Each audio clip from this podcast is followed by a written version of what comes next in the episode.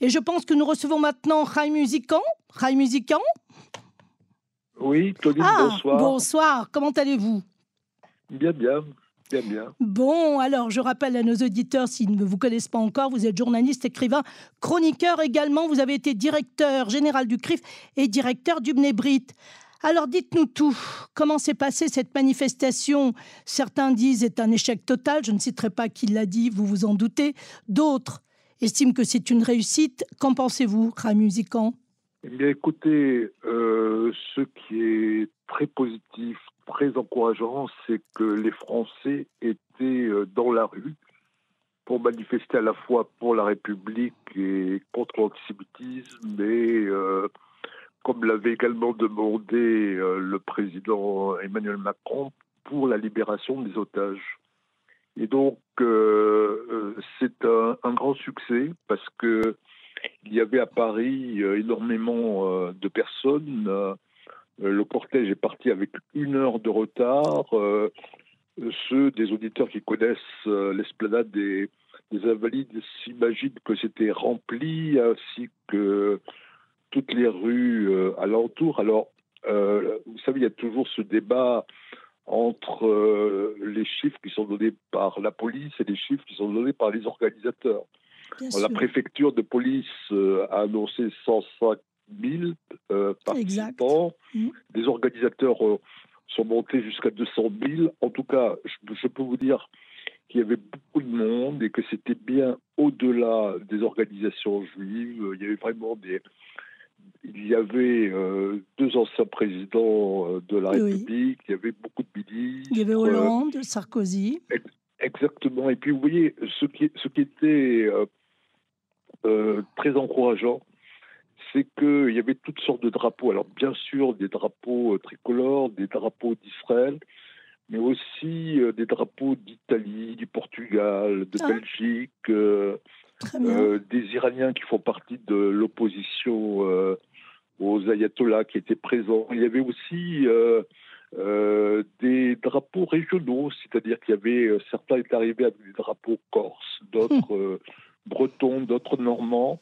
Donc, si vous, si vous voulez, il y avait vraiment ce sentiment d'être euh, tous ensemble euh, contre l'antisémitisme. Et vous savez, Claudine, il y a eu également euh, 73 manifestations, rassemblements et défilés à travers toute la France. Exact. Ce qui fait que ce soir, on peut avoir un sentiment extrêmement euh, positif de mobilisation. Mais j'ai envie de vous dire, comme le disait la mère de Napoléon, pourvu que ça dure.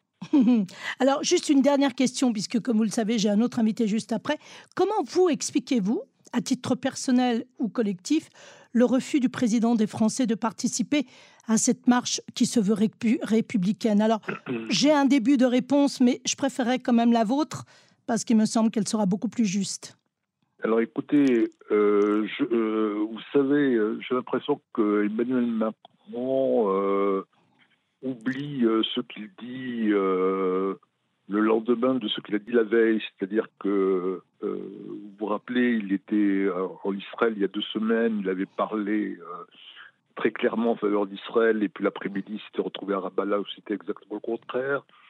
Et puis, vous savez que euh, vendredi, euh, il s'était exprimé à la BBC euh, en accusant Israël de bombarder Gaza. Aujourd'hui, il a fait machine arrière, vous en avez parlé tout à l'heure. Oui, tout à fait. Euh, je, je, je, crois que euh, le grand problème d'Emmanuel Macron, c'est, vous savez, c'est sa phrase, c'est en même temps. Oui. En même temps, il veut être bien avec Oui, les Arabes, ça, et en oui, même temps, il veut être bien avec. Israël.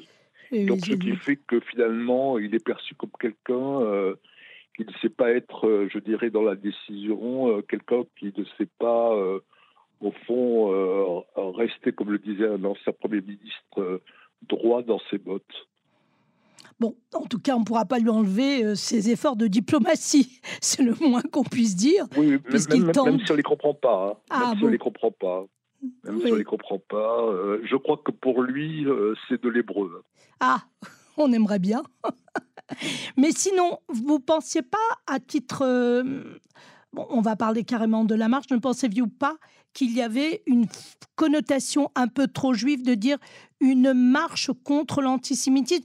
N'était-il pas préférable de choisir un autre terme à un moment où si c'est si mouvementé avec Israël, Gaza, ne pensez-vous pas que euh, la lutte contre l'antisémitisme n'était peut-être pas le bon choix, plutôt dire une marche républicaine?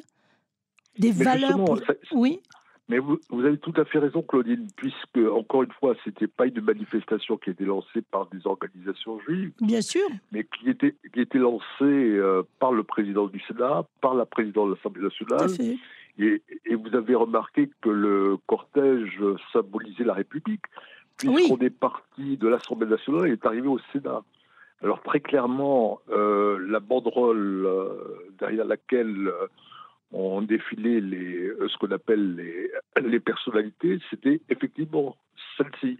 Pour la République, contre l'antisémitisme. C'était les deux grands messages. Alors effectivement, euh, on peut dire que c'était une très belle marche euh, oui, républicaine. Oui, oui, dans plusieurs villes de France, puisque à Nice aussi, on a vu quelques extraits. Bien, comme vous dites, c'est encourageant, mais encourageant pourquoi? Dites-moi. Oui, oui, mais écoutez, euh, vous savez, euh, Claudine, euh, vous avez aussi cette expérience et que on a connu des tas de manifestations, des mobilisations après Carpentras, après l'assassinat de Ilan Alebi, après les attentats en 2015 contre Charlie Hebdo mhm. et contre Hypercacher.